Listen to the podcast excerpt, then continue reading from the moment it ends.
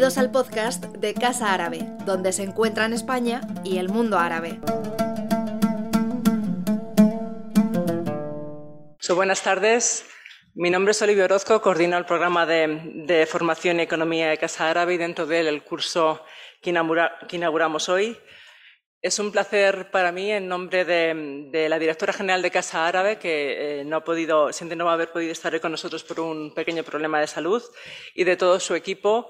eh, daros la bienvenida a, esta nueva edición del curso Islam y Musulmanes Hoy, Fundamentos, Diversidad y Dinámicas de Cambio. Eh, y sobre todo agradecerles a todos por su interés y asistencia, tanto a los que estáis aquí hoy con nosotros y habéis podido acercaros a, nuestra sede en Madrid, como los que os conectáis online, que, sois bastantes, creo, sobre todo los estudiantes del curso. Eh, se trata de la décima edición de un curso que hemos venido desarrollando conjuntamente la Escuela Diplomática y Casa Árabe en los últimos trece años, como parte de una colaboración estrecha eh, que esperamos poder seguir desarrollando en, el futuro. Como la mayoría de ustedes saben, Casa Árabe es una institución pública que forma parte de la red de casas del Ministerio de Asuntos Exteriores, Unión Europea y Cooperación, y cuyo cometido es apoyar y acompañar las relaciones entre España y los países árabes a todos, los niveles, político, económico, cultural, educativo, así como promover el análisis y el conocimiento sobre los países, eh, sobre todos los aspectos relacionados con los países árabes en la actualidad. Eh, en línea con estos objetivos, desde, sus comienzos se decidió colaborar en la organización del, del curso con la Escuela Diplomática, conscientes de la importancia creciente y prioritaria que tiene para España conocer de una forma más profunda sus relaciones con el mundo árabo-islámico, así como el conjunto de dinámicas y transformaciones que está viviendo este mundo en la actualidad. Esta importancia o necesidad em, creciente resulta cada día más acuciante, eh, dados los sucesos que, desgraciadamente han sacudido algunas sociedades europeas en los últimos años y los conflictos y acontecimientos que están teniendo eh, lugar en algunos países árabes y de mayoría musulmanas. Conflictos que con frecuencia eh, contribuyen a transmitir una serie de, concepciones distorsionadas de lo que es el Islam y los musulmanes. Hoy, como también lo fue en las ediciones anteriores del, curso, el Islam y, los musulmanes siguen en la actualidad eh, siguen de actualidad y noticias relacionadas con, países de mayoría musulmanas centran buena parte de la información y los debates que aparecen todos los días en medios y redes sociales. Con frecuencia conectada con cuestiones relativas a, inmigración, refugiados o conflictos, esta información suele llegar cargada de generalizaciones, estereotipos y, malentendidos sobre los mismos. Hemos visto un nuevo ejemplo solo hace un poco más de una semana en Suecia, donde movimientos de extrema derecha han utilizado nuevamente un símbolo, eh, símbolos islámicos, en particular el Corán o el libro sagrado de los musulmanes, para provocar, generar crispación y movilizar a sus potenciales bases buscando sacar réditos políticos de esta conflictividad. Desgraciadamente, como comentaba Ana Ruth Vidal Luengo, profesora de Lengua y Cultura Árabe en la Universidad de Las Palmas de Gran Canarias, en una charla aquí en Casa Árabe hace unos dos meses, el mundo árabe-islámico es una de las culturas que más sufre la estereotipación. Este, estereotipación negativa y positiva por ambos, por ambos lados. Y la describía como una especie de filtro o pantalla que se nos pone ante los ojos cuando empezamos a hablar de él o a interaccionar con alguna persona de origen árabe o musulmán. Esto explicaba el resultado de, de una serie de factores complejos que resumían el hecho de que el mundo árabe es un mundo atravesado por muchísimos conflictos en la actualidad, con además especial incidencia en los medios de comunicación pero también por una conflictividad de base que es el pasado común de las sociedades europeas. Un pasado colonial, en muchos casos,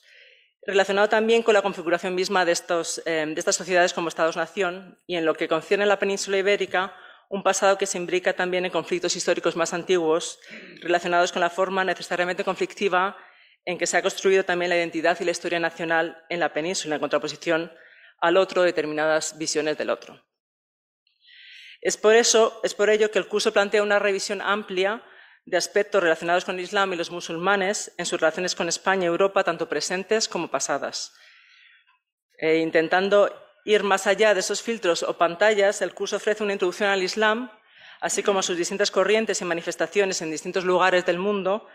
para facilitar el entendimiento y la comunicación con países o comunidades musulmanas o de mayoría musulmana. Su objetivo es servir de alguna forma como una introducción y guía básica para todos aquellos que trabajan o interactúan eh, con estas geografías, así como con comunidades musulmanas en, España y Europa. En un mundo en continua renovación tecnológica en el que la información tiene que ser breve y atractiva y su transmisión fácil e inmediata, resulta necesario realizar un ejercicio continuo de reflexión y pedagogía para poder contrastar la ingente información que nos llega valorar la terminología que utilizamos y ponderar su impacto en el modelo de sociedad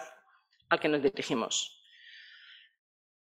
El curso está especialmente dirigido a, diplomáticos y personal del, Servicio Exterior, además de otros funcionarios públicos que trabajan justamente con países árabes o de mayoría musulmana o en contacto con nacionales de, países de cultura árabe-musulmanes y comunidades musulmanas. De ahí que se ha, generado todo un proceso de selección para, acceder al curso en virtud justamente de, personas que trabajan en estos, ámbitos. El elemento innovador de esta edición es que por primera vez la, ofrecemos en formato online, eh, salvo esta apertura y la sesión de, clausura, lo que ha permitido que puedan acceder a él personas que están trabajando fuera de Madrid, incluso fuera de, en el extranjero, fuera de España. Algo que ya nos habían pedido en, anteriores ediciones y que bueno, pues nos alegra que gracias a la costumbre que tenemos ahora todos de, trabajar con las tecnologías online, pues podemos, podemos acceder y podemos dar respuesta en esta ocasión hoy, en esta edición. Em, el curso concluirá con una mesa redonda organizada también de forma presencial aquí en Casa Árabe sobre diversidad y género, jóvenes musulmanes en España, en la que podemos pondremos mantener un diálogo con algunos de estos jóvenes y tratar algunas de las cuestiones también y problemas sobre los que pivota su vida en, nuestra sociedad. Hoy comenzamos con una sesión dedicada justamente a lo que son los fundamentos del Islam, el poder y la ley, con la presentación del número 20 de nuestra revista URAC, revista de análisis y pensamiento sobre el mundo árabe e islámico contemporáneo, sobre la Sharia o ley sagrada de los musulmanes, pasado y presente, a través de su historia, sus textos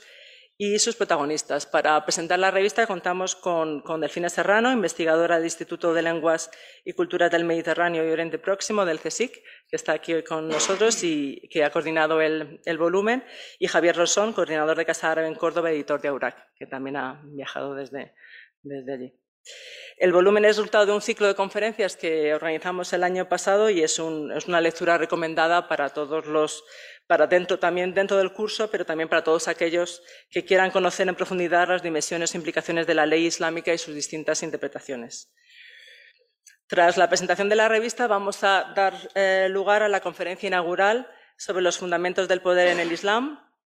de la mano de la experta islamóloga Dolores Bramón, que, además de un referente en España para todo lo relacionado con el mundo musulmán y realizar una labor pedagógica muy importante en la divulgación de lo que es el Islam, tanto en la historia como en la actualidad, es un firme baluarte en la lucha contra los estereotipos y malentendidos que alimentan la islamofobia. Ha inaugurado el curso ya en algunas otras ocasiones y, nada, simplemente agradecerle que en esta ocasión también haya cedido a venir a, Casa Árabe para compartir su conocimiento y sus reflexiones e inaugurar el curso con nosotros. Eh, antes de eh, terminar, me gustaría aprovechar esta breve introducción también para recordar a los estudiantes del curso, que la mayoría están conectados online porque están a lo mejor no han podido acceder o no han podido venir a Madrid o están fuera. Y mm, bueno, pues el hecho de que habéis sido seleccionados dentro de un, eh, bueno, pues toda una serie de solicitudes eh, que, hemos, que hemos recibido y sobre todo, como comentaba, por vuestro ámbito de trabajo y por, vuestro currículum, pero también ha habido mucha gente que, bueno, pues una cuestión de, también de espacio, pues ha tenido que, y aunque tenían buenos perfiles y también mucho interés, pues han tenido que quedar fuera. En ese sentido, pues pediros que aprovechéis la, oportunidad y que recordaros que se espera que, que, bueno, pues asistáis y participéis en el curso. Para obtener el diploma hay que asistir a más del 90% o al menos al 90% de las horas lectivas con lo que por favor pues os pedimos que, os conectéis y participáis en cada sesión online para que esta asistencia quede, quede registrada. Y con esto, para terminar, me gustaría, por supuesto, antes de pasarles la palabra, agradecer primero de todo a la Escuela Diplomática, a su embajador director Alberto Antón Cortés por, y a todo su equipo por todo el trabajo y cuidado realizado para montar el, el curso, sobre todo teniendo en cuenta el contexto en el que trabajamos todos con pocos recursos y personal y bueno, pues siempre se agradece mucho el cuidado y el cariño con el que se y la profesionalidad con la que se monta el curso y es, un, es un, realmente un lujo poder trabajar con, con, vosotros. Y como no podía ser de otra forma, también un agradecimiento muy especial al director general para el Magreb, Mediterráneo Oriente Próximo, Alberto Celay, que también ha, ha cedido a estar aquí con nosotros y hacerse un huequecito en la agenda que tiene hoy, que sabemos es muy apretada y sobre todo por todo su apoyo e interés en el curso y que haya cedido eso hasta inaugurarlo en esta edición. Eh, y bueno, pues esperemos que, que, lo disfrutéis y gracias de nuevo a los dos por estar. Sin más, paso la palabra a Alberto Antón Cortés, embajador director de la Escuela Diplomática.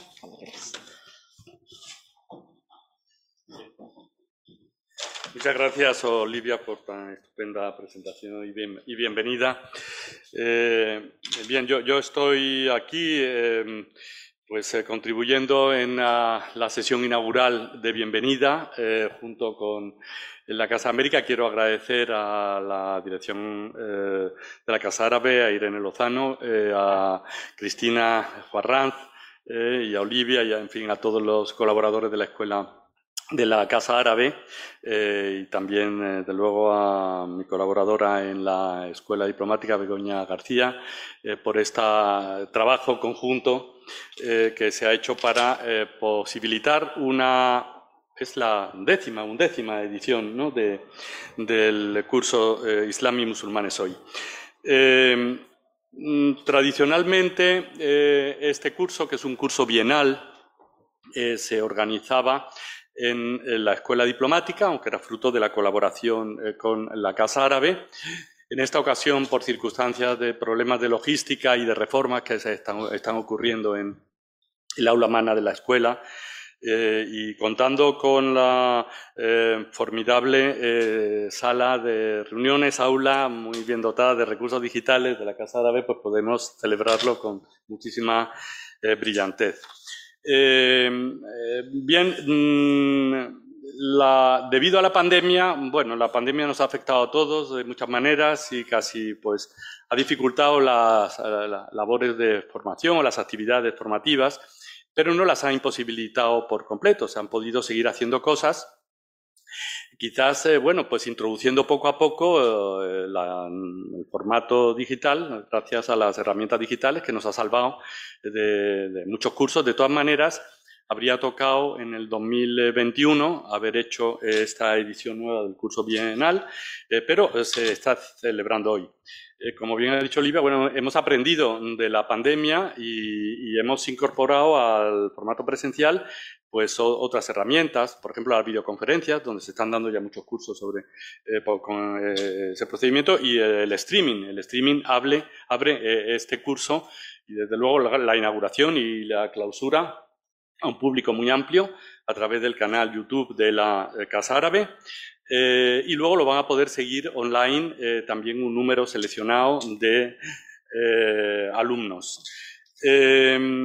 Luego, mm, también la, eh, la, utilización de los recursos digitales está permitiendo pues, que en la formación tengamos más facilidad para acceder a un profesorado que en, por problemas de movilidad muchas veces habría sido eh, difícil. Eh, el alumnado eh, que participa este año, como habitualmente, es muy variado. Hay desde diplomáticos a funcionarios de otros cuerpos, de otros ministerios, hay investigadores, eh, el mundo universitario. Por lo tanto, es eh, un público muy, muy, amplio y además muy, muy entendido. Eh, aprovechamos de un curso para otro para innovar, para aprender, para um, oír a los participantes con sus sugerencias. Y este año hay algunas novedades, eh, como por ejemplo eh, Islam e Irán, por ejemplo, o el tema de la mujer y el mundo islámico, y el feminismo y el mundo islámico, pero también otra serie de clases más tradicionales como el eh, España, la España y el Islam, la historia del Islam en,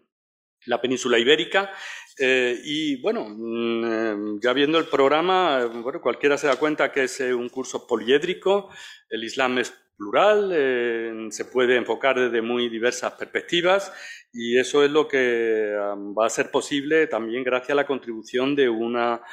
profesorado, de unos ponentes muy, muy, muy preparados. Eh, el, curso presenta un formato más reducido en el tiempo, eh, creo que va desde el, eh, hoy 26 hasta el día 11 de mayo, pero no por ello menos completo e interesante. y bueno, quería finalmente decir que esta colaboración entre la Escuela Diplomática y la Casa Árabe eh, no se limita solamente a este curso, hay otras muchas actividades y, por ejemplo, el curso selectivo, eh, que es el curso que se, mm, que se, da, que se imparte a los eh, diplomáticos de reciente ingreso, a los que han aprobado la oposición y que tiene un carácter eminentemente práctico, ha incluido, entre otras actividades y visitas, una visita a la Casa Árabe el pasado mes de noviembre, y lo cual es enormemente, bueno, es totalmente lógico, porque em, el mundo árabe y el Islam forma parte de una de las dimensiones fundamentales de la proyección exterior de España, de la política exterior de España. Eh, bueno, aquí tenemos hoy al director general del Magreb, el Mediterráneo y el Oriente Próximo, eh, pero eh, raro es el compañero, es el diplomático que no ha tenido puestos en el mundo árabe, particularmente en Marruecos y en Túnez,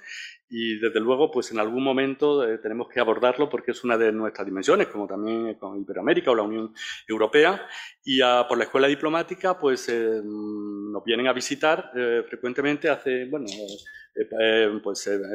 responsables del mundo árabe y de, relacionados con el Islam el, embajador de la Liga Árabe estuvo la semana pasada, eh, memorando de entendimiento con academias diplomáticas de países árabes eh, y países eh, musulmanes tenemos muchos. Hace unos días se firmaba también un memorando de entendimiento de cooperación entre academias diplomáticas con Egipto. en fin, que la colaboración es multidimensional, es continua y se justifica, por tanto, que al menos cada dos años eh, tengamos un seminario eh, con el contenido que tiene el que van a poder eh, en el que van a poder participar los alumnos. muchas gracias y los esperamos otra vez Casa Árabe y la Escuela Diplomática para la clausura. también la haremos este año aquí, entonces será estupendo volver otra vez a acercarnos a la casa. muchas gracias.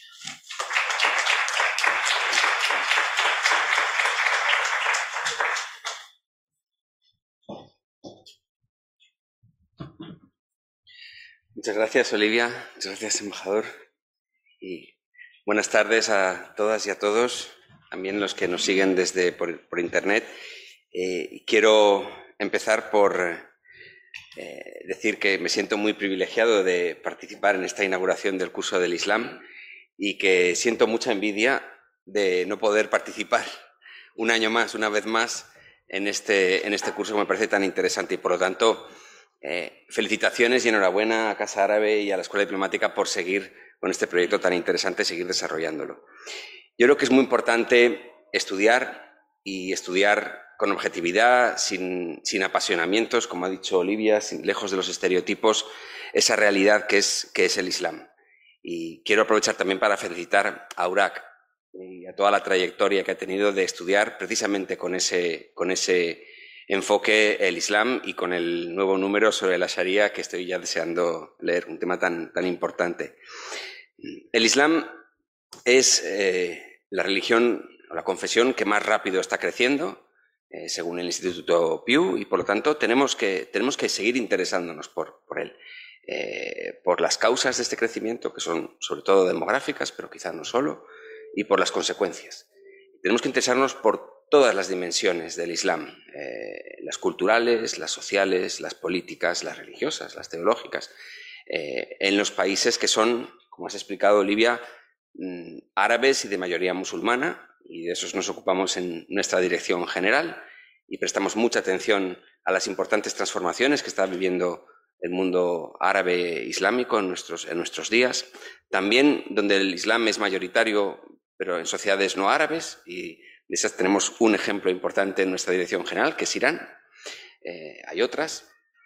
Y también en los países como España, en los que el Islam es una religión minoritaria. Y ahí es interesante siempre hablar de ese modelo español, ¿no? del, artículo 16.3 de la Constitución, que creo que es importante siempre tener presente porque yo creo que es un modelo. Eh, eh, los poderes, ninguna religión tendrá carácter estatal, pero los poderes públicos tendrán en cuenta las creencias religiosas de la sociedad española y mantendrán las consecuentes relaciones de cooperación con la Iglesia Católica y las demás confesiones religiosas. Creo que es un, modelo extremadamente interesante para una sociedad europea, para una democracia avanzada como es España.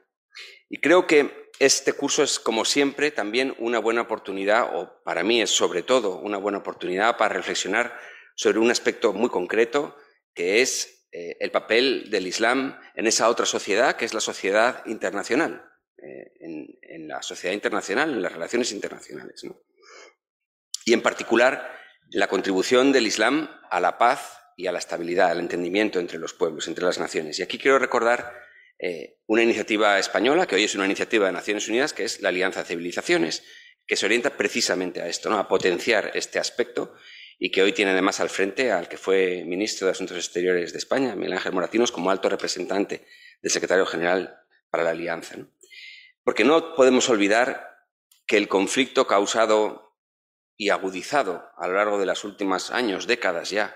eh, causado por, a mi juicio, por la instrumentalización del Islam por parte de redes de crimen organizado, hay que llamar las cosas como son, eh, mm, eh, no ha terminado aún. quizá ha disminuido en algunos sitios, pero ahí tenemos el Sahel, donde este tipo de, de conflictos sigue presente y nos sigue interpelando, ¿no? Sigue, sobre todo a España como país que está que es vecino del Sahel. Somos el único país europeo que es vecino del Sahel. Por tanto, es una situación que también requiere nuestra atención. Tampoco podemos olvidar que, aparte de estas instrumentalizaciones, la religión puede seguir siendo objeto, lo ha sido a lo largo de la historia y lo seguirá siendo, si no tenemos cuidado, de conflicto. Puede ser foco de conflicto. Miremos lo que está ocurriendo, por ejemplo, estos días en Jerusalén. Pero frente a tantos conflictos de los últimos años, en los que parecía, eh, o podría ser, que la religión fuera la causa o el foco del conflicto, hoy nos encontramos y nos encontramos en Europa con una guerra que no parece tener un factor eh, religioso y desde luego no islámico, por mucho que se diga que hay combatientes. Estamos de acuerdo en que esta es una guerra nacional o internacional y no religiosa o interreligiosa. ¿no? Em, y quizá me aventuro la posibilidad de que a lo mejor las voces que han hablado, yo creo que de forma desacertada y desenfocada en estos últimos años sobre la relación entre Islam y violencia y las raíces eh, teológicas, eh, parece que esas voces se están acallando un poco, quizá a consecuencia de lo que está pasando en nuestras puertas en Europa, ¿no? que parece pues, que volvemos a las guerras de siempre, por así decirlo, ¿no? las, guerras, las del siglo XX, ¿eh? Ah, eh, que, no, que, siguen ahí. Y por eso creo que es importante también, eh, y con esto quiero concluir, recordar unas palabras pronunciadas recientemente por un conocido arabista, islamólogo español, el padre Miguel Ángel Ayuso, que es el presidente de la, del Consejo Pontificio para el Diálogo Interreligioso, que dijo el otro día una frase que me llamó poderosamente la atención. y la cito. Dice, tal vez por primera vez en la historia, por primera vez en la historia, las comunidades religiosas deben considerar la responsabilidad común para alcanzar la paz entre los pueblos. Por primera vez en la historia. ¿no? ¿Qué nos está diciendo este, este estudioso del Islam y este destacado representante de una confesión como la católica? Y es que yo creo, y con esto termino, estamos realmente ante una oportunidad histórica eh, de que realmente las religiones, el Islam y todas las demás, sean un factor de paz, de entendimiento, de, estabilidad. Y creo que a eso contribuye muy decisivamente un curso como el que empezamos hoy, porque se trata de eso, de estudiar, de, de aprender, de enterarse, de entender. Y por lo tanto, una vez más, enhorabuena y mucha envidia de no poder seguir el resto del curso. Muchas gracias.